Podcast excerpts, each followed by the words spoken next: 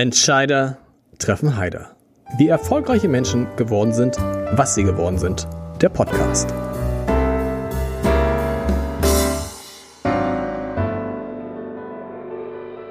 Herzlich willkommen. Mein Name ist Lars Heider. So viel steht schon mal fest. Und ich habe heute eine Frau zu Gast. Oh, sie, du lachst so, das geht nicht. Die schon in jungen Jahren das geschafft hat, von dem wir doch alle träumen. Sie weiß, dass alles, was sie tut, zumindest jetzt sehr sinnvoll ist. Sie hat einen Beruf gefunden, der gesellschaftlich und auch sonst total sinnvoll ist. Und sie macht mit allem, was sie macht, die Welt besser. Und ehrlich gesagt habe ich mal überlegt, das waren alles so Dinge, die mich in deinem Alter überhaupt nicht interessiert haben. Ich in deinem Alter, bis jetzt 30, noch ist der Name nicht gefallen, aber habe mich ehrlich gesagt vor allen Dingen für die eigene Karriere und äh, auch das muss zugegeben werden, fürs Geld verdienen interessiert. Äh, ja. Und ich will jetzt rausfinden, warum Caroline Stüdemann so denkt, wie sie denkt und so ist, wie sie ist, die Geschäftsführerin von Viva, Viva Con Aqua. Ich wusste, dass ich daran scheitern würde. Viva Con Aqua. Willst du auch was sagen? Oh, schön. Danke für das nette Willkommen heißen hier. Ich freue mich, dass ich da bin und schöne Anfangsworte, die du da gewählt hast. Ja, das stimmt. Aber irgendwie war es tatsächlich schon immer so, dass mich gesellschaftliches Engagement total inspiriert hat, interessiert hat und ich das eigentlich auch schon immer gemacht habe. Cool. Wir, wir, wir, wir, die Frage ist, womit wir jetzt anfangen. Wollen wir erstmal mit zwei Klischees aufräumen? Kannst du dir ähm. aussuchen? Oder wollen, willst du einmal, das kann, musst du erklären, du musst einmal erklären, was Viva Con Aqua genau ist und was sie machen. Was, was ist, was ist dir lieber? Erst die Klischees? Nee, ich würde ganz gerne mit Viva Con Aqua an. anfangen, Erzähl dann mir, haben was alle ist, Zuhörer genau, was einen guten ist, Eindruck. Was ist, also Viva Con Aqua kennt viele, weil sie sagen, das ist doch dieses Mineralwasser, was ich letztes, im vergangenen Jahr, mhm. muss man fast sagen, in meinem Restaurant getrunken habe und so. Was ist das Prinzip? Erklär. Das ist das Spannende.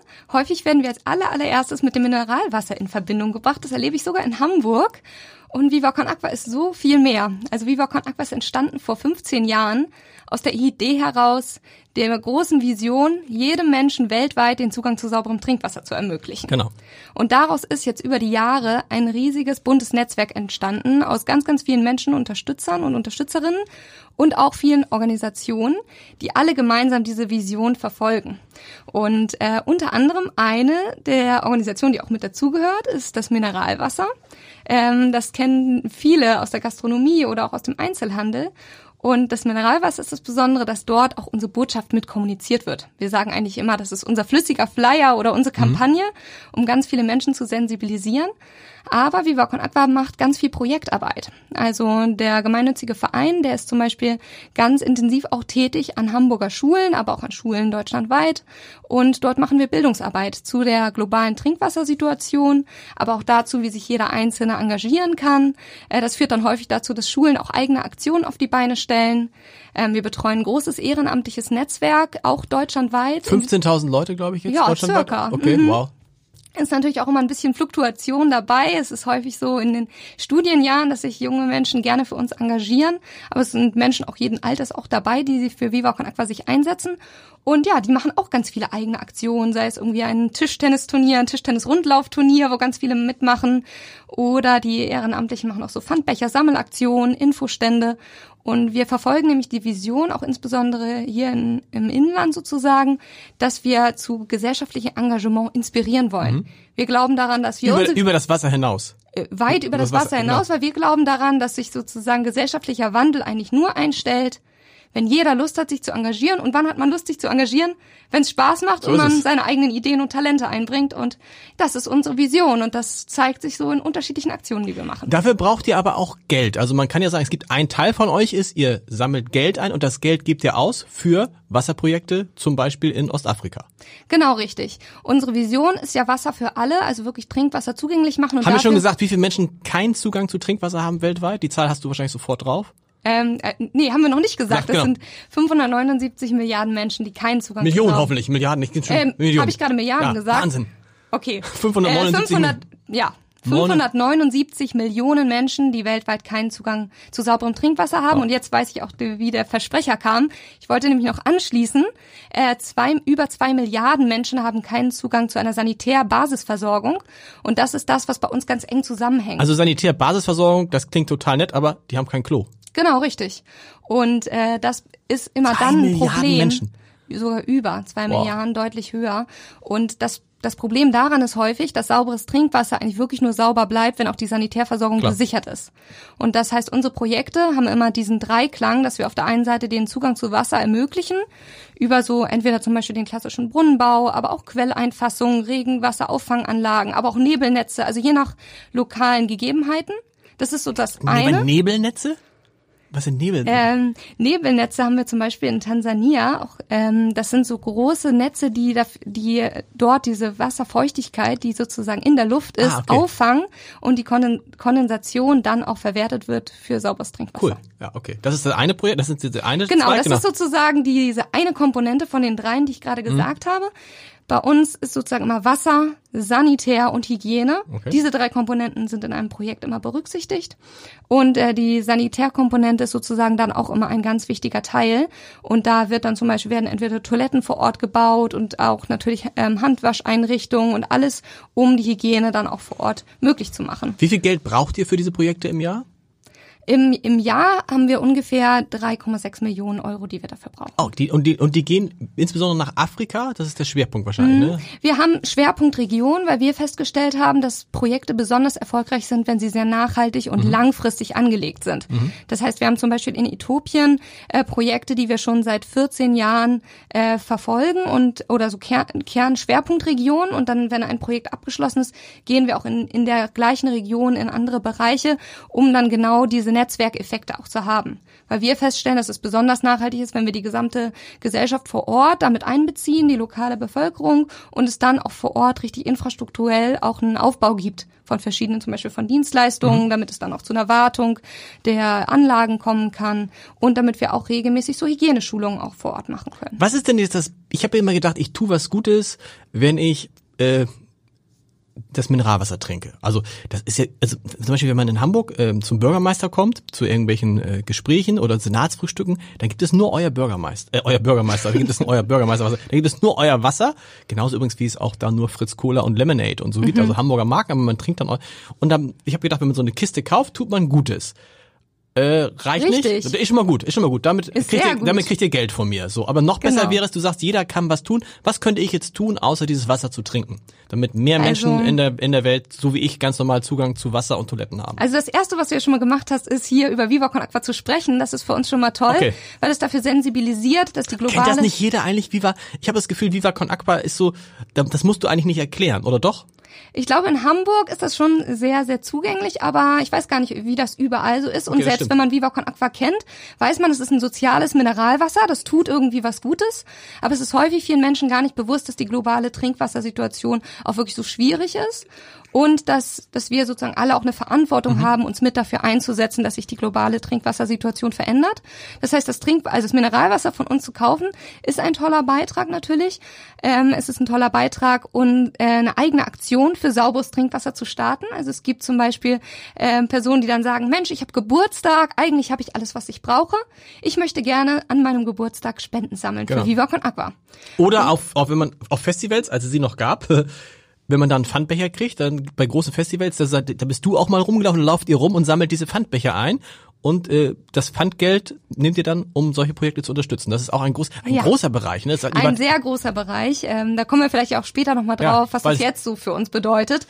Aber das ist natürlich auch so das Herz von Viva Con Aqua eigentlich. Das ist auch das, wie wir uns immer, wie wir immer größer geworden sind, uns immer mehr Menschen kennengelernt haben.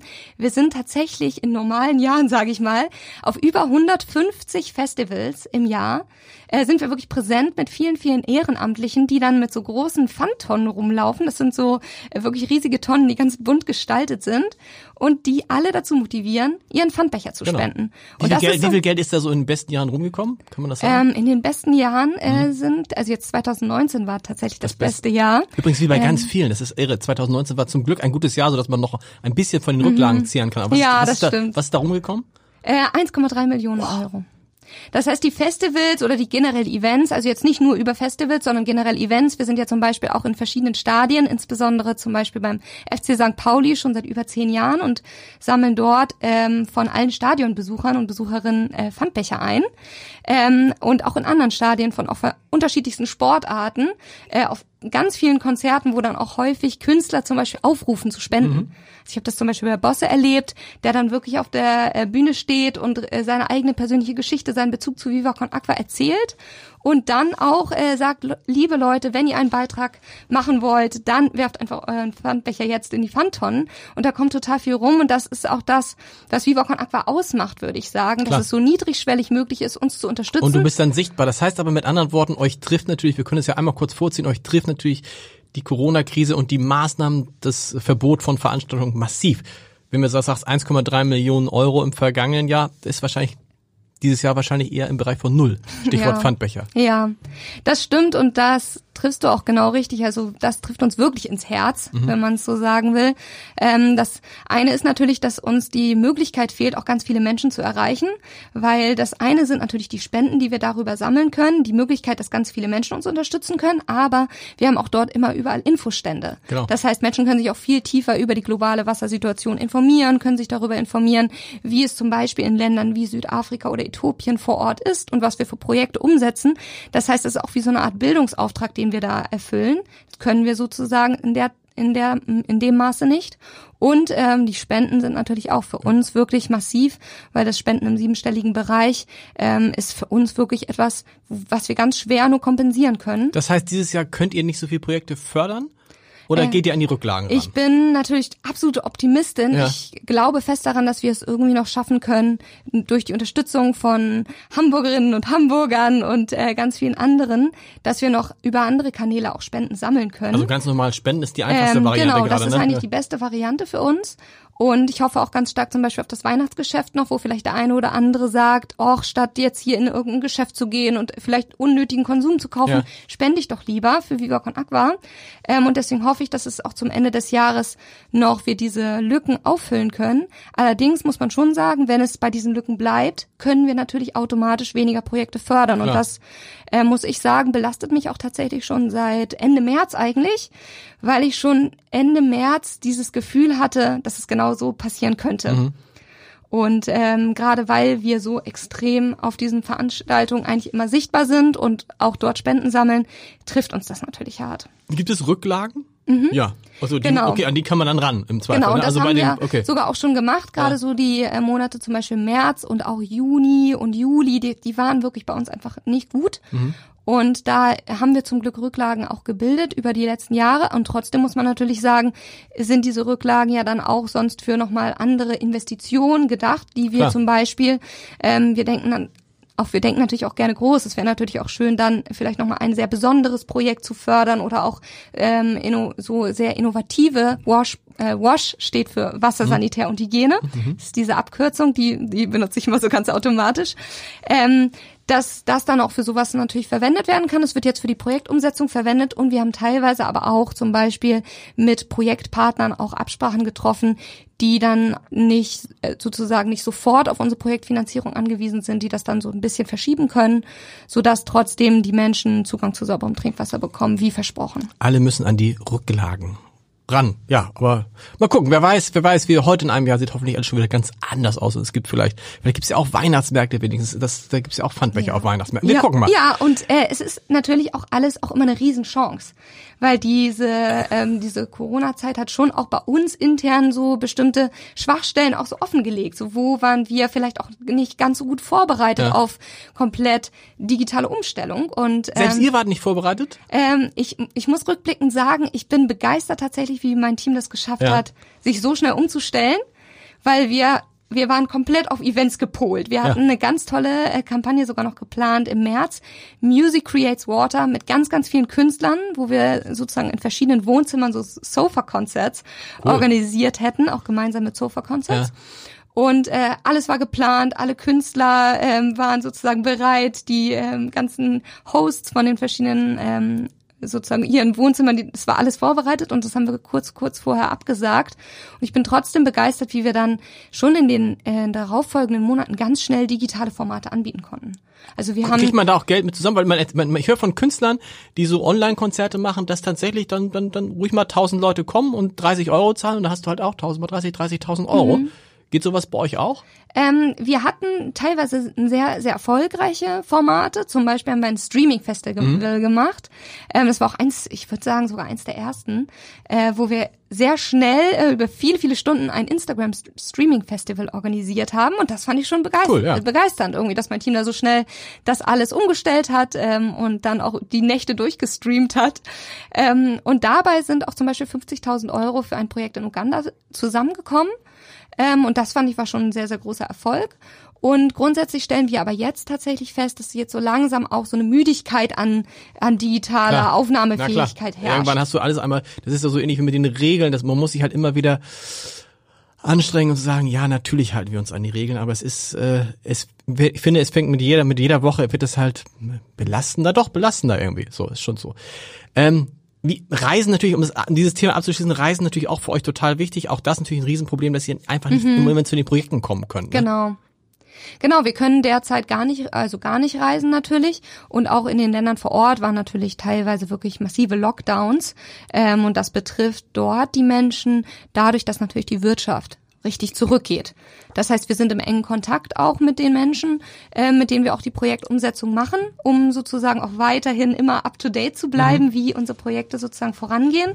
Und die Gesamtimplementierung von den harten Komponenten, also das, was ich vorhin mal gesagt habe, zum Beispiel die Brunnen, das alles läuft auch ganz normal weiter.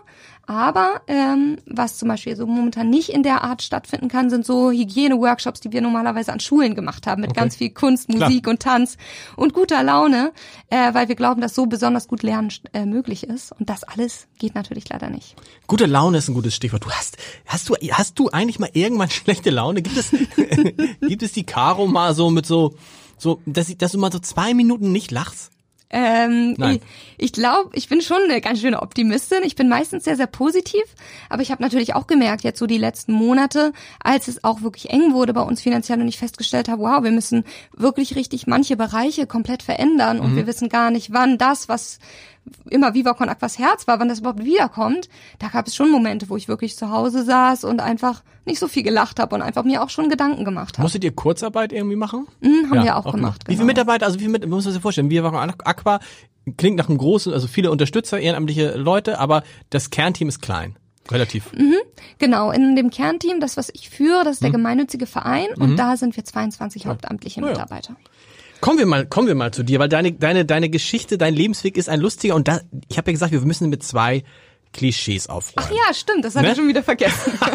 und zwei Klischees. Erstens, es ist überhaupt nicht schlimm, mit zwei Sozialpädagogen als Eltern aufzuwachsen. Das ist das erste Klischee. und zweitens auch nicht, wenn man das in Emson tut. Ah, ja, Oder? Stimmt. Das sind die beiden Klischees. Du hast das, das ist so irre deine beiden Eltern sind Sozialpädagogen genau. und dann geht natürlich bei, ich weiß nicht, wenn du es einem erzählst, bei allen Leuten die Alarmglocken an. Um Gottes Willen, du, du durftest also alles frei entscheiden und es war so Ach, Quatsch, lustig. oder? Du hast auch noch Pädagogik studiert übrigens. Ich habe selber übrigens wie ich. Du, ah. hast, du hast Sozialpädagogik studiert? Mhm. Nicht ganz. Nee, okay. Okay, du hast jetzt so viele Fragen gleichzeitig Wir fangen an mit Pädagogik. Fangen wir mit Pädagogik an. Äh, ja, das ist natürlich spannend. Zwei Pädagogeneltern. Das Spannende war, bei uns wurde wirklich viel diskutiert. Es gab Tatsächlich, auch also immer also das Klischee stimmt. schon ein bisschen. Es gab auch immer einmal die Woche eine Familienkonferenz, wo ich dann sozusagen auch mein Anliegen mit einbringen konnte und wo dann auch Streitigkeiten hast du, hast du Geschwister? Wurden. Ja, ich habe eine Schwester. Schwester. Okay, also seid zu viert dann. Zu viert. Und genau. wie, wie geht so eine Konferenz? Dann sitzt man zusammen und sagt, was sind die Themen? Also Kinder, euer Fernsehen, und die Fernsehen war wahrscheinlich nicht so, nee, wir Sozialpädagogenfamilie. Wir durften Dinge einbringen. Es war natürlich so. auch partizipativer. Also okay. auch meine Schwester Monja und ich haben dann unsere, also das, was uns stört, was wir uns wünschen. Das war auch manchmal nur das, cool. was wir uns zum Beispiel zu essen für die nächste Woche wünschen oder worüber wir uns geärgert haben. Ähm, und ja, und dann Find, wurde das, das offen cool, ne? diskutiert ne? und ja. unsere Eltern haben uns auch sehr ermutigt, auch immer für unsere eigenen, ja, unsere eigenen Gedanken und Bedürfnisse stark einzustehen. War das immer an einem festen Termin? Äh, ich glaube ja, aber so genau weiß ich es nicht mehr. Ich glaube, es war tatsächlich immer sonntags. Okay, immer sonntags, okay. Und dann hast und das du, war und warum, auch ein bisschen bedarfsorientiert. Und du warst ja also. offensichtlich nicht genervt davon, sonst hättest du es selber nicht studiert, wobei du sagst, du hast, was hast du genau studiert? Genau, bei mir ist es noch ein bisschen anders. Ich fand tatsächlich ähm, Sozialpädagogik auch schon, das hat mich schon auch interessiert. Ich habe das so mitbekommen, weil meine Eltern immer selber auch so einen starken Gerechtigkeitssinn hatten mhm. und einfach immer sehr viel davon berichtet haben, wie wichtig es ihnen ist, äh, irgendwie sich für eine gerechtere Welt einzusetzen und Familien unterstützen, zu unterstützen, die in Rahmenbedingungen aufwachsen, die es ihnen sehr, sehr schwierig machen oder Kinder zu schützen, die sozusagen unter wirklich schweren Bedingungen groß werden oder sehr, sehr viel Leid erfahren mussten. Und da habe ich schon gemerkt, dass das schon auch meine Empathiefähigkeit in der frühen Kindheit einfach geprägt hat. Klar. Ähm, und ich hatte aber tatsächlich, mich hat schon auch immer das, ähm, das Wirtschaftliche und das Unternehmertum sehr interessiert. Und ich fand es tatsächlich auch eher spannend, wie lassen sich auch grundsätzlich so sozialpädagogische Einrichtungen auch weiterentwickeln und sozusagen äh, größer denken. Mhm. Also ich hatte ähm, Also so Skalierungseffekte und so. Also Äh, Sozialpädagogik und Sk äh, Skalierung zusammen. Also entweder, äh, entweder Skalierung, aber auch eher so, wie lässt sich grundsätzlich ein gutes, also ich hatte oft das Gefühl, dass, ähm, das ist ja auch sehr subjektiv, aber dass es sehr, sehr viele fachliche Experten gibt, die dann sozusagen Pädagogik studiert haben und diese Kombination aus auf der einen Seite ähm, fachliches Know-how, aber auch organisatorische Fähigkeiten und so, ähm, sage ich mal, finanzieller Background, Betriebswirtschaftslehre. Das sind natürlich auch Aspekte, die im reinen Pädagogikstudium gar nicht so stark berücksichtigt werden. Und deswegen habe ich Sozial- und Organisationspädagogik studiert. Ah. Und das ist genau diese Kombination. Weil mich hat das Fachliche interessiert, aber ich fand es dann auch spannend, wie lassen sich denn Teams führen und wie erfolgt denn sozusagen auch dann eine Weiterentwicklung des pädagogischen Konzepts? Wie können, wie ist das auch alles dann wirklich auch Und, und Hintergrund für dich, hast du gesagt, okay, ich kann mir schon vorstellen, ich will wahrscheinlich keine klassische Sozialpädagogin werden, sondern ich möchte, war dir klar, ich möchte in ein Unternehmen gehen, ich möchte führen, ich möchte Gesch- schon irgendwie, ja. Geschäftsführerin werden. Okay, kommen wir gleich, zu diesem Thema kommen wir gleich, weil das riesig ist, finde Oh. ich. Wir müssen das andere Klischee, das liegt mir, das ist für mich ein tiefes Herzensanliegen. ein tief, wirklich. Weil ich, ich, ich habe ich hab eine große, ich habe eine große Geschichte zu Emshorn. Ich war mal Redaktionsleiter der Emshorner Nachrichten ähm, und ich habe tatsächlich meine Frau in Elmshorn kennengelernt. Meine Schwiegereltern leben in Elmshorn. Und darf ich sagen, wir ziehen nach Elmshorn, nämlich zu den Schwiegereltern im nächsten. Und dann gucken mich immer in Hamburg alle und sagen, oh. So, als ob es das Schlimmste auf der Welt, und ich verstehe es nicht ganz.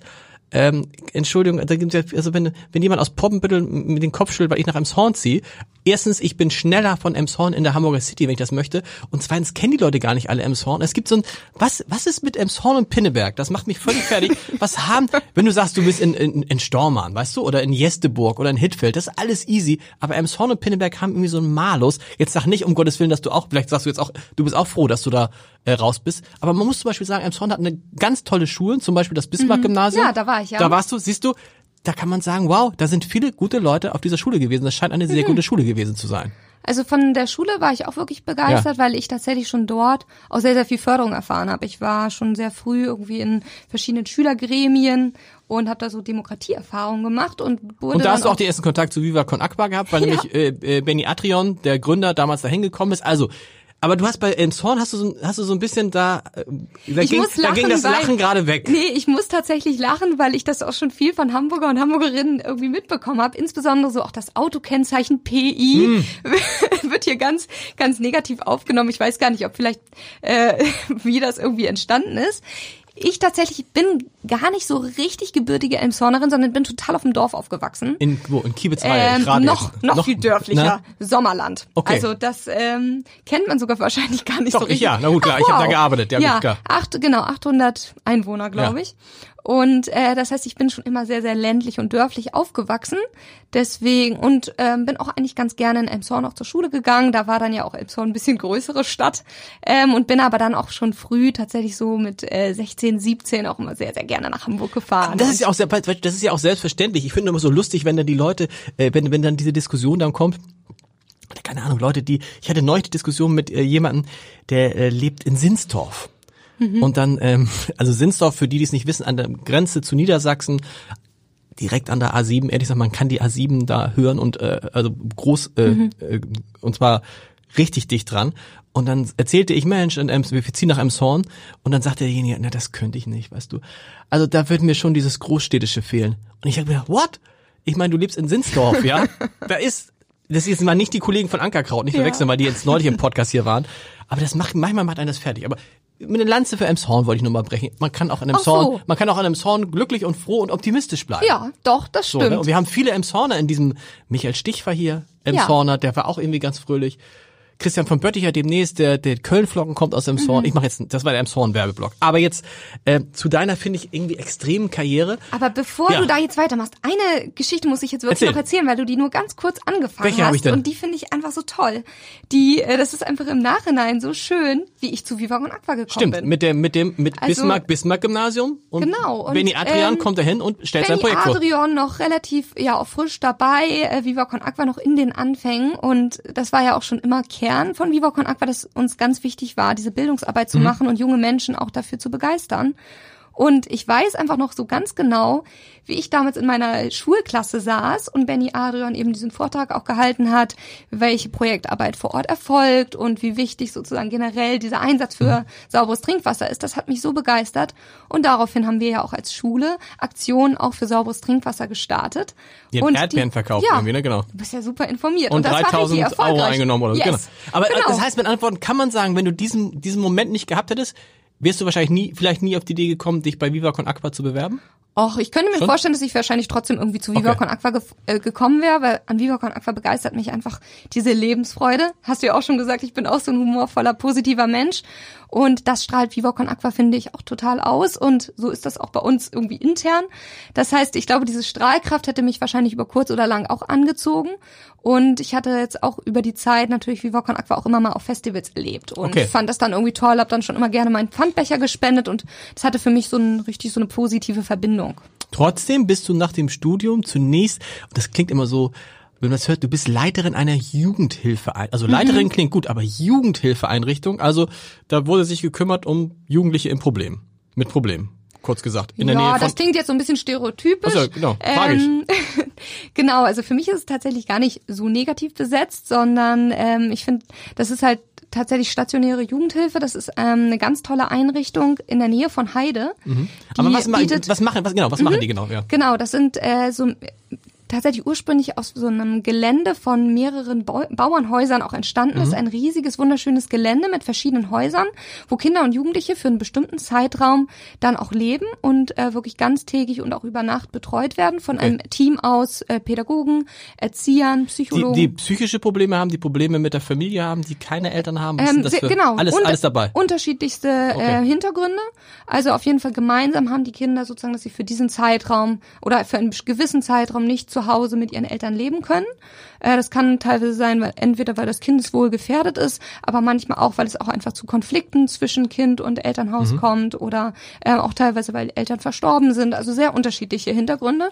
Und die leben dann dort für teilweise einen kurzen Zeitraum, weil das Ziel unserer Hilfemaßnahmen war auch schon, es war wirklich eine Hilfemaßnahme, die das Ziel verfolgte, dass Kinder eigentlich möglichst schnell auch zurück wieder mit ihren Eltern Okay. leben konnten. Das heißt, es ist auch immer ein integraler Bestandteil, eine enge Elternarbeit gewesen Und und bist, auch eine Weiterentwicklung der Eltern. und du bist da sozusagen. gleich, und du bist da gleich, das ist ja das Irre, vom Studium bist du da gleich Chefin geworden, mit 24. Das heißt, stimmt es, du hast noch gar keinen Job gehabt, wo du nicht, doch zwischendurch mal bei einer Unternehmensberatung, aber erster Job war Chefin mit Ja. 24.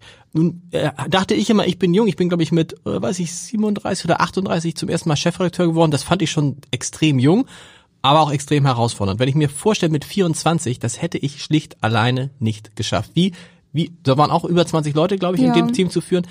Erstmal, wie, wie, wieso, wieso haben die das zugetraut? Und zweitens, wie, wie geht man rein, wenn man überhaupt 0,0 Führungserfahrung hat? Denn die wird ja an der Uni nicht vermittelt. Nee, das stimmt.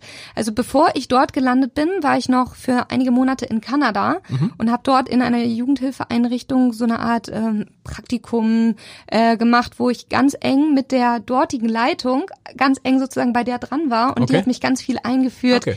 wie das sozusagen bei denen vor Ort läuft. Ich wurde sehr eng eingeweiht, auch in die Konzeptarbeit, in die pädagogische Arbeit und äh, das ha- hat mir wirklich eigentlich sozusagen eine gute innere Vorbereitung war das eigentlich so gut für mich und schon mal so einen ersten in- inhaltlichen so einen inhaltlichen Eindruck verpasst und dann war es tatsächlich so ich habe genau das studiert das passte eigentlich ganz gut und letztendlich war es natürlich so mit 24 dort zu sein wo teilweise manche Kollegen vor Ort schon bereits 24 Jahre dort gearbeitet haben sagen, die waren alle wesentlich jünger, äh, Ähm, wesentlich älter als du. Ne? Du ja. warst mit Abstand die jüngste wahrscheinlich. mit Abstand und man muss ja klar, ganz klar sagen, das erste Jahr war natürlich vö- völliges kaltes Wasser, auch viele Momente der Überforderung, wo ich auch gar nicht so genau wusste, was ist jetzt genau richtig. Und ich glaube, dass ähm, das Besondere war, dass ich einfach immer versucht habe, sehr, sehr neugierig zu sein, sehr viel zuzuhören und ich war nie in der Position zu denken, ich weiß jetzt schon alles und ich kann sozusagen jetzt einfach die Richtung vorgeben. Also ich hatte sozusagen nie so eine sehr starke Überzeugung als Führungskraft, sondern war, glaube ich, eher, dass ich versucht habe, das ein, ähm, jeden Einzelnen stark äh, zu sehen und zu mhm. fördern, ähm, selber auch ganz offen zu sein, viel, viel Neues dazulernen zu dürfen. Ich habe auch wirklich in den drei Jahren, in denen ich dort war, natürlich unglaublich viel gelernt. Und die ersten ein bis eineinhalb Jahre war natürlich auch ganz viel persönliche Entwicklung noch überhaupt stärker auch zu reifen in dem eigenen beruflichen, Aber wer hat dir, der beruflichen wer hat dir da, Identität. Wer hat dir da was wiedergespiegelt? Weil die, die anderen waren ja dann deine Mitarbeiter, so und die konntest mhm. ja nicht fragen, wie bin ich jetzt? Also du hattest mhm. ja irgendwie nicht so einen Sparingspartner wo du mal sagen konntest, immer, was mache ich jetzt eigentlich? Also als ich angefangen habe, habe ich mir dann zum Beispiel am, ganz am Anfang, weil es dann hieß, ich muss, ich, gibt immer so einen Abend Neues Empfang, da muss ich so eine Rede halten, habe ich mir halt mal so einen Rhetoriktrainer genommen. Ne? Mhm. Irre, auch eine irre, übrigens auch eine irre Erfahrung, wenn du dann so, so, eine, so eine Rede vor so einem Rhetoriktrainer hältst und der nach fünf Minuten abbricht und sagt, äh, pass mal auf, äh, versuch mal nicht intellektuell zu sein, das bist du nicht. Und du denkst so, vielen Dank, vielen Dank, was, was bin ich denn dann? Ja, was bist vielleicht lustig, versuch mal lustig, aber mhm. intellektuell, also wer ist, wer war dann so, gab es dann so, so einen Partner irgendwie, die, äh, ja. die Eltern Also es oder? gab zum Beispiel in, in der Einrichtung vor Ort war ähm, eine pädagogische Leitung, äh, die Koordination und der war auch schon einfach viele Jahre mhm. vor Ort und hat auch viele Leitungstätigkeiten auch immer mit übernommen und war dann sozusagen wirklich mein konkret vor Ort mein absoluter Sparringspartner. Mhm. Wir waren sehr, sehr eng im Austausch, wirklich eigentlich auch so ein, wie so eine Art Führungsduo. Mhm. Also ich fühlte mich auch nie so, als wäre ich die einzige Führungskraft jetzt so vor okay. Ort. Ähm, und ich habe auch in der Zeit ganz viel Coaching auch gemacht. Mhm. Also ich hatte äh, regelmäßig eigentlich ungefähr mindestens einmal im Monat wirklich ähm, ein ähm, Aus eigenem Antrieb oder hat das, hat das der, der, der Träger Es wurde auch, äh, wurde auch finanziert mhm. und äh, war aber auch natürlich irgendwie ganz stark mein persönlicher Antrieb, weil ich auch gemerkt habe, äh, wie stark ich auch irgendwie einfach in meiner Persönlichkeit noch wachsen möchte, mhm, wie vieles ich noch nicht kenne, nicht weiß und wie verunsichert ich manchmal bin. Und das sind natürlich auch dann teilweise innere Glaubenssätze, die dann so ganz stark so ähm, sich sicht, also sich so bemerkbar machen. Und ich habe für mich festgestellt, dass ich da einfach sehr noch meine Reflexionsfähigkeit noch ganz viel geschärft habe. Mit 24. Jetzt bist du 30. Das haben wir gerade festgestellt. Ich hatte noch, ich hatte immer noch 29 gefunden, aber ah, ich fühle mich auch noch ein bisschen Natürlich, ich fühle mich auch noch, ich fühle mich auch noch wie 28. Ähm, und du warst zwischendurch bei einer Unternehmensberatung. Das, das muss aber ein ganz kurze, weil Unternehmensberatung klingt jetzt, äh, klingt jetzt nicht so nach dem, was du eigentlich machen willst, oder? Genau, doch, oder nee, doch? Nee. nee also war es eine klassische Unternehmensberatung so? Genau, schon klassisch. Wow. Und ich habe aber auch dann gemerkt, das passt eigentlich gar nicht so richtig. Okay. Es war tatsächlich die Entscheidung, ich war in Heide, da war ja die Jugendhilfeeinrichtung, ja. da habe ich einfach gemerkt, ich gehöre da nicht so richtig hin. Nach in, Heide? Nach Heide. Okay. Also ich bin zwar Kitesurferin und ich war immer total gerne an der Nordsee, bin immer mit meinem Rennrad da rumgefahren, aber ich war doch auch ein bisschen einsam. Und ja. ich bin dann halt häufig nach Hamburg gefahren oder wurde auch viel besucht von meinen Freunden und Freundinnen, die dann das ganze Wochenende bei mir verbracht haben. Aber ich habe festgestellt, oh, ich muss hier raus, ich muss wieder in die Stadt. Ähm, und ich habe es dann irgendwie drei Jahre schon auch probiert, meine Wohnung richtig schön eingerichtet und dann aber festgestellt, eigentlich gehörst du doch eher in die Stadt. Leute, und das ist der Unterschied zwischen Heide und Emshorn. Das muss man einfach mal sagen. Ja, also ich meine, von Heide nach Hamburg ist halt richtig ein Angang, ja. von Emshorn nach, Emshorn nach Hamburg ist äh, Ich habe dann auch verschiedene genau. Sachen probiert. Ich habe sogar eine Zeit lang in Hamburg gelebt, in so einer WG zur Zwischenmiete. Okay. Ähm, und dann versucht zu Ist gependelt dann? Okay, aber oh, Wahnsinn. Auch Wahnsinn, ja. natürlich. Da sitzt man sehr viel im Auto. Und dann habe ich halt irgendwann gemerkt, es ist jetzt auch die Zeit. Und dann ja. habe ich einfach Wohnung gekündigt, Job gekündigt und hatte keine Perspektive. Ah. Bin dann bei meinem Mann oder also jetzigen Mann, damaligen Freund, mit ins WG-Zimmer eingezogen. Äh, und dann haben wir da zu zweit in dem Zimmer gewohnt und ich habe mich in der Zeit beworben und habe geguckt, was möchte ich eigentlich machen? Ich habe ja. auch echt viele Bewerbungen rausgeschickt und eigentlich war mein Traum tatsächlich zu der Zeit, dass ich dachte, wow, ein, das Beste wäre eigentlich eine soziale Unternehmensberatung. Stimmt. Eine Unternehmensberatung, die Sozialunternehmen berät, dahingegen sozusagen sich noch weiterzuentwickeln. Das war so eigentlich so meine Ursprungsvorstellung. Und dann ist es doch eine klassische Unternehmensberatung geworden mit dem Fokus Change Management. Schon auch inhaltlich spannend.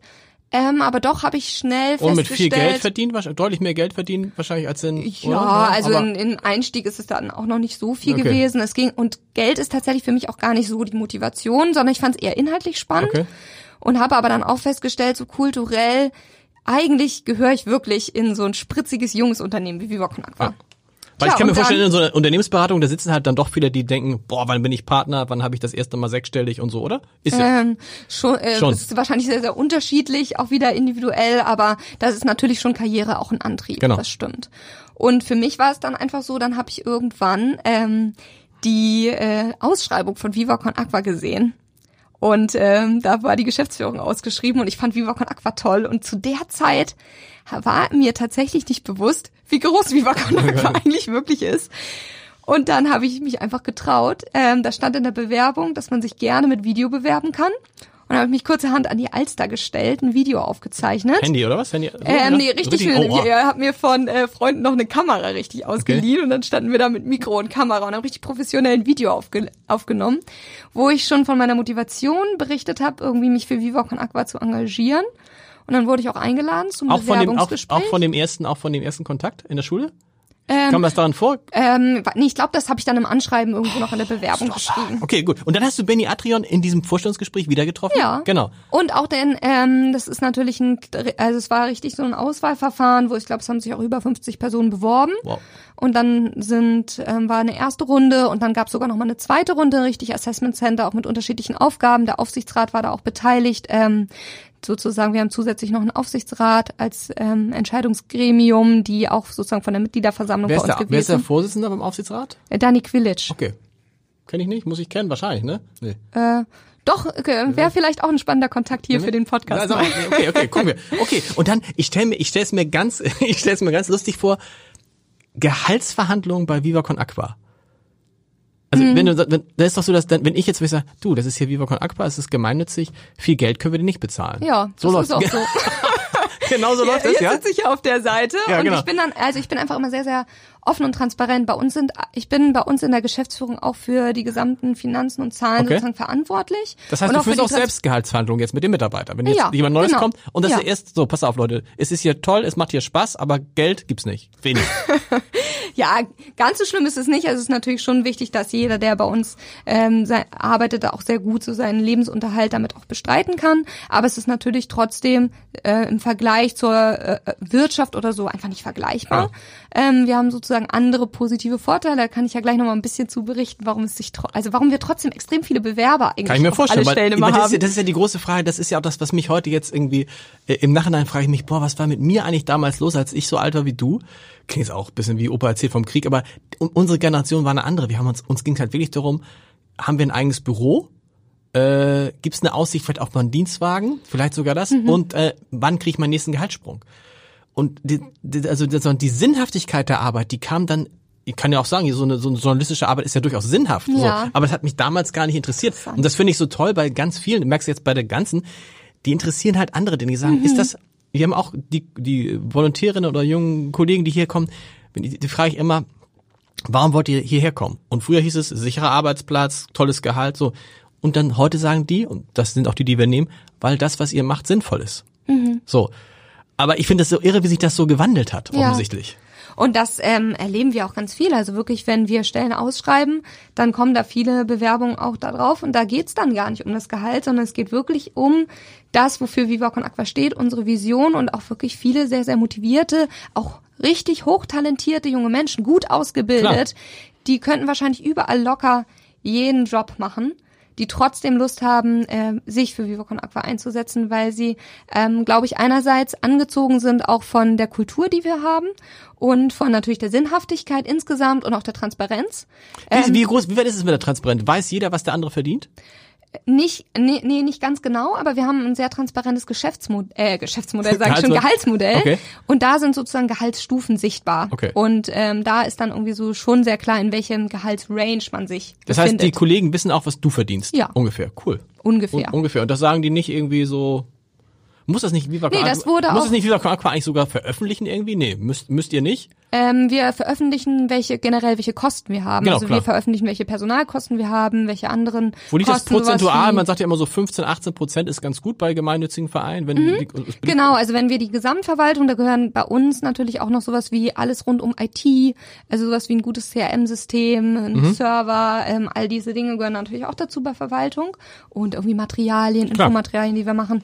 Und das liegt bei uns im, also kann ich jetzt ja am besten für einen Jahresabschluss sagen, 2019 lag das das bei 18,6 Prozent. Also ist genau da, das ist genau, genau. da. Ich glaube, dann kriegt man dieses, würde man auch dieses Spendensiegel kriegen, genau, glaube ich. Ne? Viel rüber, viel rüber darf man nicht, ähm, nicht liegen.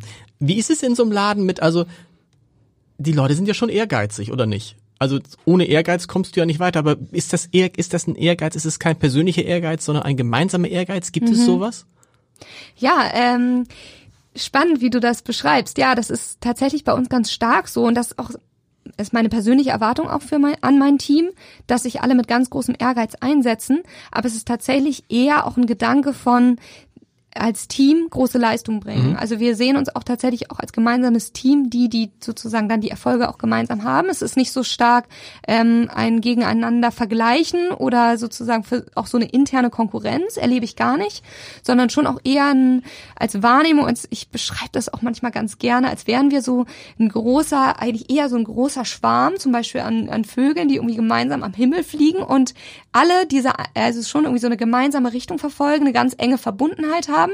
Und jeder Einzelne kann aber zum Beispiel auch, wenn er feststellt in seinem Arbeitsbereich, Dinge verändern sich, kann dann auch so kleine Richtungsänderungen auch mit vorgeben. Okay. Und alle passen sich mit an und dadurch habe ich das Gefühl, sind wir auch sehr anpassungsfähig. Aber funktioniert das, habe ich mich immer gefragt. Und zwar, weil ich mich hier sehr intensiv beschäftigt habe mit Fridays for Future. Und mhm. da denkst du, so eine tolle Bewegung kommt von äh, Graswurzelbewegung, also oh.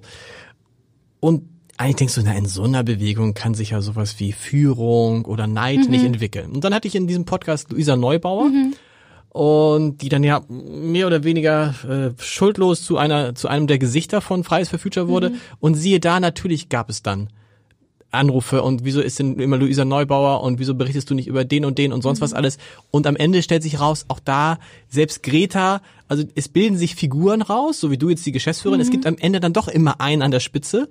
Und es ist gar nicht so einfach, dass dann sozusagen dieses, dieses Gemeinschaftsgefühl zu erhalten, mhm. weil am mhm. Ende, wenn es jetzt hart auf hart kommt, entscheidest du wahrscheinlich, was ich, Mitarbeiter A mehr Gehalt kriegt oder Mitarbeiter B eine neue Position. Ja, das stimmt. Also wir sind natürlich nicht komplett hierarchiefrei und auch jetzt in den letzten Monaten hat sich auch zum Beispiel nochmal stärker gezeigt, dass es da auch ganz viele im Team, dass sich auch nochmal stärker gewünscht haben, nochmal stärker eine Richtung, ähm, auch teilweise ein bisschen lieber Verantwortung auch abgeben wollten. In der Krise willst du, genau, Olaf Scholz sagt ja gern, in der, in der Krise wollen die Leute Führung. Genau, und vor allem auch Orientierung, genau. dadurch, dass gerade so in die ganzen Rahmenbedingungen, besser, genau, ja. die ganzen Rahmenbedingungen sich einfach auch so schnell geändert haben und ja auch wahrscheinlich zukünftig noch viel schneller immer ändern werden. Da ist es schon so, dass ich es auch erlebe, dass viele auch da einen großen Wunsch auch nach Sicherheit haben und ich glaube tatsächlich, die beste Vorsorge gegen so ähm, Neid und starkes Konkurrenzdenken intern ist eine ganz starke, ein ganz starker Fokus auf Persönlichkeitsentwicklung des Einzelnen. Mhm.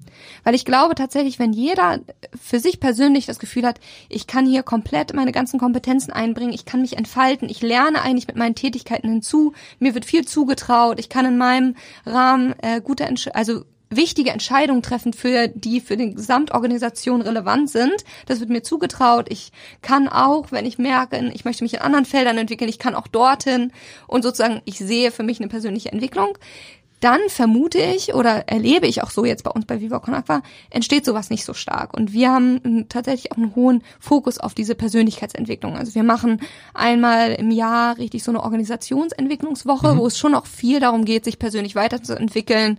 Wir sind auch viel, also sehr stark, ähm, auch generell persönlich offen, sage ich mal. Also Ganzheit ist bei uns eigentlich wie so ein Wert, dass das einfach mit dazugehört, dass wir so als ganze Person auch miteinander in Kontakt sind und nicht so nur diese professionellen Masken, die die für ihren kleinen Fachbereich irgendwie dann so eine bestimmte klingt, Rolle spielen. Klingt aber auch so ein bisschen nach der Gefahr, dass man aufgesaugt wird, dass also sagen Viva mhm. Con, Viva Con Aqua alles ist, ne? Ja. Also Gibt's ja auch noch zu. Nee, also das, das, ist, ist, ist, auch nicht schlimm. Wir haben es auch, wir haben es beim Abendblatt ja auch, dass wir beim Abendblatt immer gern sagen, wir sind eine große Familie und haben immer viel uns auch mit uns selbst beschäftigt und so. Und das muss ich sagen, es ist ein Vorteil des Homeoffice wir kennen uns alle gut, aber der Vorteil des Homeoffice ist, dass die Selbstständigkeit der Kollegen viel, viel stärker wird. Und ich merke, wie sich die Kollegen außerhalb dieser Familie auch noch anders entwickeln. Mhm. Das ist mhm. sogar ein großer Vorteil. Man muss oh, ja aufpassen, ja. dass man jetzt nicht bei euch sagt, mein Gott, mein Leben dreht sich eigentlich nur um Viva Con Aqua. Wahrscheinlich trefft ihr euch abends auch noch privat und geht noch irgendwie ein Trinken und bei der Party denkst du, mein Gott, 80 Prozent der Leute sind doch auch äh, Kollegen.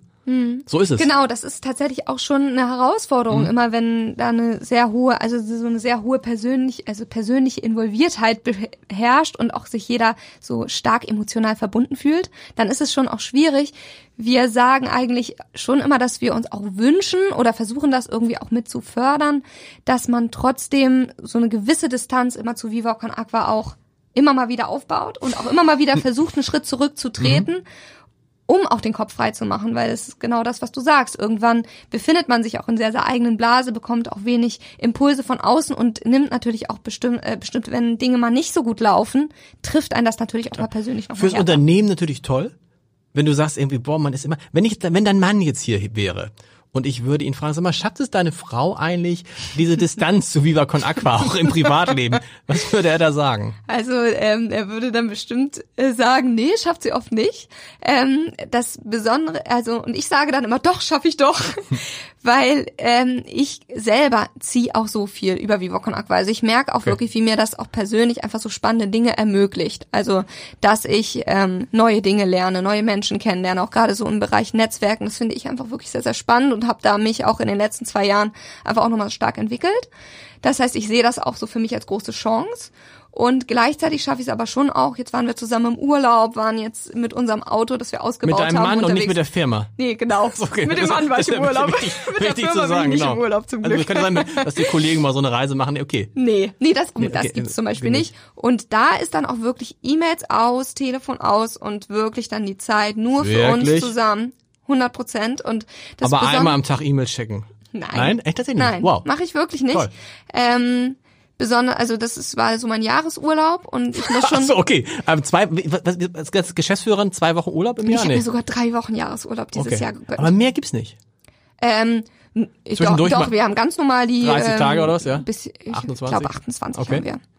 Genau, und das ist ganz klar. Und da ähm, habe ich aber Gibt's am einen Betriebsrat bei euch? Nee, Könnte es aber. Ab 10 könnte man, aber gibt's könnte nicht. es. Nee, gibt's nicht. Also wir haben natürlich einfach insgesamt so eine sehr offene Diskussionskultur und auch wir machen auch manchmal so Clear the Air Meetings ähm, von der gewaltfreien Kommunikation so inspiriert, dass Okay. wir zwischendurch schon mal versuchen, was sind eigentlich so unsere Altlasten, dass man dann die Möglichkeit hat, dass irgendjemand mal eine E-Mail schreibt, mich ärgert das oder Okay. und wir also dann ein bisschen versuchen wie das, das richtig bisschen wie die Familienkonferenz. Nee, äh, äh, äh, die einen nennen es Familienkonferenz, die anderen nennen es äh, Clear the Air, die anderen nennen es Supervision. Ja. Das ist ja nicht, nicht unwichtig. Genau, und das ist jetzt tatsächlich in den, also wir hatten uns das vorgenommen, das noch viel häufiger zu machen. Wir haben jetzt so gerade erst damit angefangen.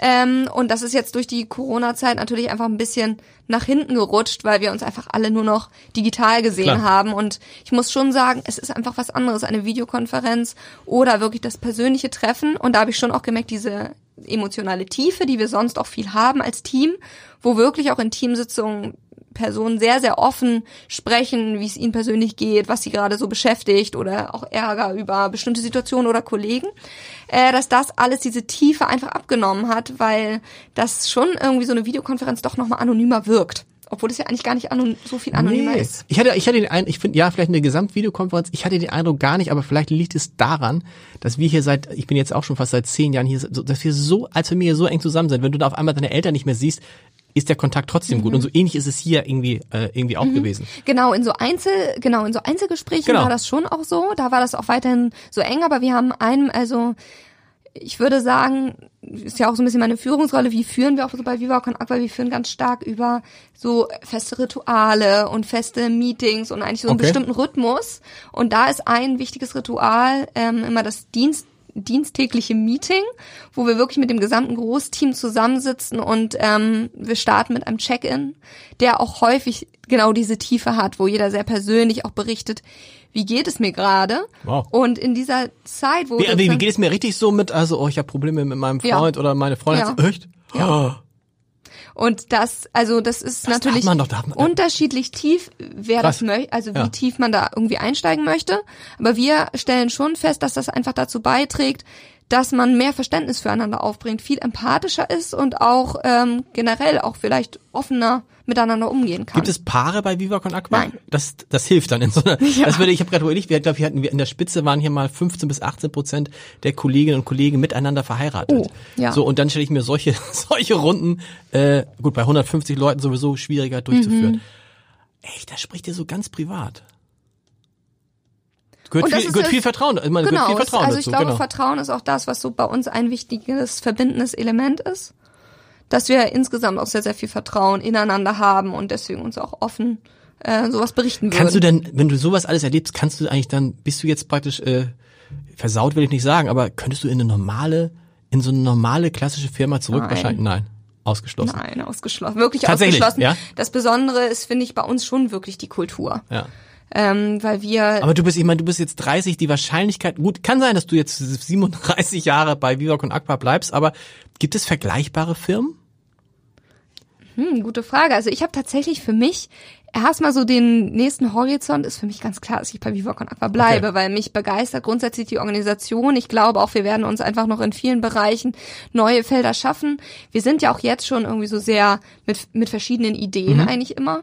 Und zu uns gehören einfach auch so Millantor Gallery kennst du bestimmt Klar. auch einmal im Jahr, natürlich dieses Jahr leider nicht, aber es gehören ja auch wirklich verschiedene Geschäftsmodelle so zu uns, die alle dieses gemeinnützige sozusagen mit Mhm. verfolgen und da glaube ich, sind einfach auch noch spannende Entwicklungen zukünftig möglich und deswegen könnte ich mir sehr gut vorstellen, dass ich weiterhin irgendwie mit Viva Con Aqua eng zusammen Also es ist nicht dieses, diesen Fehler, den ja viele machen, äh, ähm, den ich auch damals gemacht habe, egal wo ich war, ich habe immer gedacht, boah, was ist der nächste Schritt? Den, das hast du gar nicht. Also nach dem Motto, ich habe eigentlich das eine große Lebensziel, ich will mal, ich, ne, also die einen sagen, Mhm. ich möchte Partner bei einer Unternehmensberatung werden, der andere sagt, ich möchte mal ein Autohaus besitzen und der dritte sagt, ich möchte DAX-Vorstand werden. So ein Ziel hast du nicht. Doch. Ich Ah. habe das Ziel, dass äh, alle Menschen weltweit Zugang zu sauberem Trinkwasser haben. Okay. Also ich habe jetzt sozusagen gar nicht so sehr dieses persönliche Karriereziel in dem Sinne, sondern eigentlich ich brenne für die Sache. Und da habe ich einfach Lust, dass sich das einfach immer weiterentwickelt, weil ich finde diese Idee einfach so faszinierend, dass wir ein riesiges Netzwerk sind, wo alle ihre wirklich ihre Freude einbringen, so ein freudvolles Miteinander und einen gesellschaftlichen Wandel dadurch schaffen. Und da das geht für mich auch über dieses Wasserthema hinaus. Also ähm, eigentlich ist für mich sozusagen meine heimliche Vision, dass wir eine, insgesamt eine viel bewusstere Gesellschaft werden, engagierte, bewusste Gesellschaft. Also so Themen wie irgendwie generell Nachhaltigkeit, Ernährung. Das sind natürlich auch Themen, die mich viel Klar. beschäftigen. Was, Und- die Ernährung ist immer ein gutes Thema. Äh, äh, Vegetarierin, Veganerin? Ähm, schon vegan zu 90 Tatsächlich? Prozent, würde ich sagen, ja. Zu 90, boah, das ist stark. Also 90%? ähm, ich, als ich in Israel war, wurde ich da inspiriert. Es ist schon ein bisschen länger her. Da habe ich während des Studiums habe ich an der Hebrew University gearbeitet, ein paar Monate. Und da haben alle meine Kommilitonen waren alle vegan und das hat Okay. mich wirklich inspiriert und ist natürlich auch jetzt mit dem Wasserthema ganz klar. Also virtuelles Wasser bedeutet ja der Konsum. Wenn ich sozusagen Produkte konsumiere, habe ich auch einen Wasserfußabdruck. Ja. Und das sind bei besonders tierische Pro- Produkte, insbesondere Rindfleisch, Das haben ist- einen das ist das riesigen Irre. Wasserfußabdruck. Genau, das ist das Irre, das habe das hab ich neulich, ich bin äh, irgendwie seit ewigen Zeiten schon Vegetarier und habe das aber gemacht, weil mir Fleisch nicht schmeckte und habe mich jetzt auch neulich damit beschäftigt mit diesem mit diesem Wasserverbrauch bei der Rindfleischerzeugung und bei vielen anderen Sachen, wo du denkst, du du kannst andere, es gibt bestimmte Produkte, welches Produkt war das? War das Avocado? Kann Mhm. das sein? Ja. Denkst du, ja, du aus dem und dem Grund kannst du es essen, es stirbt kein Tier, aber die Ö Ökobilanz ist trotzdem Ja. eine Katastrophe. Genau. Und das, also das war für mich tatsächlich die Hauptmotivation, weil Okay. ich mich schon immer ökologisch sehr interessiert habe und ähm, ich habe einfach festgestellt, dass die diese gesam also die gesamte Produktion, insbesondere der Futtermittel, also der Sojaanbau, einfach sehr sehr schädlich ist. Absolut. Das ist halt häufig in Ländern, wo es wenig generell Wasservorkommnisse in dem Maße gibt und dann gibt es eine riesen Logistik dahinter, um sozusagen dann den Transport der Futtermittel zu den ähm, Aufzugsstellen dann der Rind, Rinder zu, ähm, zu holen und das ist eigentlich sozusagen insgesamt finde ich, schwierig zu vertreten. Und deswegen habe ich mich so dafür entschieden und ich bin zwischenzeitlich, ich koche einfach echt sehr, sehr leckere Sachen. Meine Schwester auch und wir backen Gibt's- tolle Torten Gibt's und da, gibt's da, gibt's da, gibt's da irgendwie einen, Tipp, irgendwie ein, ein, ein, ein, ein, ein Koch, Kochbücher, die du besonders empfehlen kannst für Leute, die versuchen wollen, vegan sich zu ernähren? Es gibt ein Kochbuch, das heißt schon immer vegan. und das ist genau. so ein internationales Buch, was so Rezepte zusammenstellt aus unterschiedlichen Regionen und äh, häufig dann entweder auch viele regionale Produkte da verwendet, also regionales Obst und Gemüse und aber auch so ein, wie so eine kulinarische Reise ist. Und dadurch bekommt man Gerichte, die jetzt nicht erst künstlich durch bestimmte Ersatzprodukte Ja. vegan geworden sind, sondern wirklich einfach schon ursprünglich teilweise irgendwie tausend Jahre alt sind und schon immer vegan waren. Sehr gut, schon immer vegan. Ansonsten kann ich immer für die, die Vegetarier sind, das empfehle ich praktisch in jedem Podcast, Otto Lengi. Otto Lengi ist, kennst du den? Äh, äh, kennst du, kennst du Otto Lengi nicht als Veganerin? Nein. Muss man probieren. Auch viele, Vege viele Oh, Vegane. Otto Lengi. Otto Lengi hat so eine richtige Palette. Wir, wir müssen, es ist irre, wir müssen zum Ende kommen. Es ist so schade. Ich habe mich, ich habe mich auch gesehen, als ich dein Leben so angeguckt habe. Du machst alles irre schnell. Ne? Du hast ja auch ganz früh geheiratet. Ja. Oder? Mit wie alt warst du, als du geheiratet hast? Ähm, nee, das war jetzt, ist jetzt fast ein Jahr her. Achso, okay, nun, das ist unglaublich. Mit 29 ist auch, nö, nö, stimmt, das ist Nö, gar, das ist gar ich nicht so eigentlich früh. gar nicht so schnell. Nö. Ähm, Ich und, dachte, das wäre sehr viel früher gewesen. Dann mal Haken hinter. Gar nicht so früh geheiratet. Letzt, und genau die richtige Entscheidung gewesen. ähm, könntest du dir eigentlich noch vorstellen, nicht mehr Chefin zu sein? Also, wenn jetzt bei Viva Con Aqua jemand sagt, weißt du, wir, wir machen jetzt nochmal einen Oberchef darüber. Mhm. Ginge das? Ich glaube ja. Also ich glaube, mir wäre wichtig, dass wir, dass ich grundsätzlich in einer Kultur arbeite, wo ich wirklich meinen Bereich völlig selbstständig Mhm. managen kann und auch die Entscheidung treffen kann, wo ich glaube, dass ich die Kom- Kompetenzen für habe, wo ich ähm, frei auch da sozusagen auch agieren kann. Und dann, glaube ich, kann es auch eine gute Inspiration sein. Und letztendlich ist es jetzt auch so, wir sind ein Führungsteam. Auch ich habe ein, also ich bin nicht alleine in der Geschäftsführung, ich habe einen Geschäftsführungspartner oder Kollegen, Ja. genau, der seit der Gründung bei Viva Con Aqua mit dabei ist. Ich bin mit Benny Adrian immer noch im engen Kontakt, der natürlich, äh, der jetzt bei der Viva Con Aqua Stiftung arbeitet und von dem ich unglaublich viel lernen konnte. Das heißt, ähm, kann, kann ich mir schon vorstellen. Wie läuft, wie läuft das, wenn man jetzt so eine Gehaltserhöhung, ist das bei euch auch festgelegt? Also kriegt man automatisch das oder wer, wie entscheidet ihr das? Also für die Geschäftsführung entscheidet das der Aufsichtsrat Rat, genau, okay. und ähm, ansonsten ich als Geschäftsführung sozusagen, aber immer sehr stark angelehnt an unser Gehaltsmodell. Sehr cool. Was ist das nächste Projekt? Also ein, Ein- also Projekt, ja. wofür ich ähm, gerade total brenne, ist äh, ein Projekt in Äthiopien, wo wir uns ja schon lange engagieren. Und da haben wir ein Bohrgerät, ein Brunnenbohrgerät, Mhm. was in der Amhara-Region herumfährt. Und es ist total Wahnsinn. Es wurde von einem Künstler gestaltet und bohrt dort an verschiedenen Stellen immer ähm, Bohrlöcher, um dort sozusagen dann Wasser zugänglich zu machen.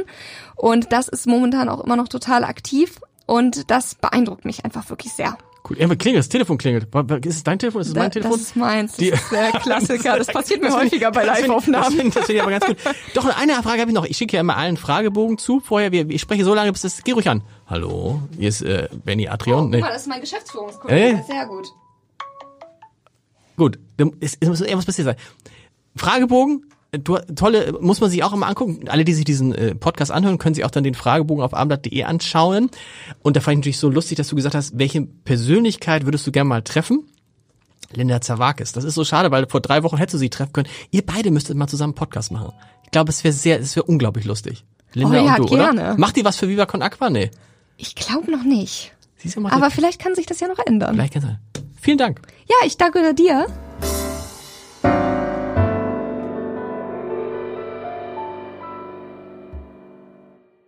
Weitere Podcasts vom Hamburger Abendblatt finden Sie auf abendblatt.de slash podcast.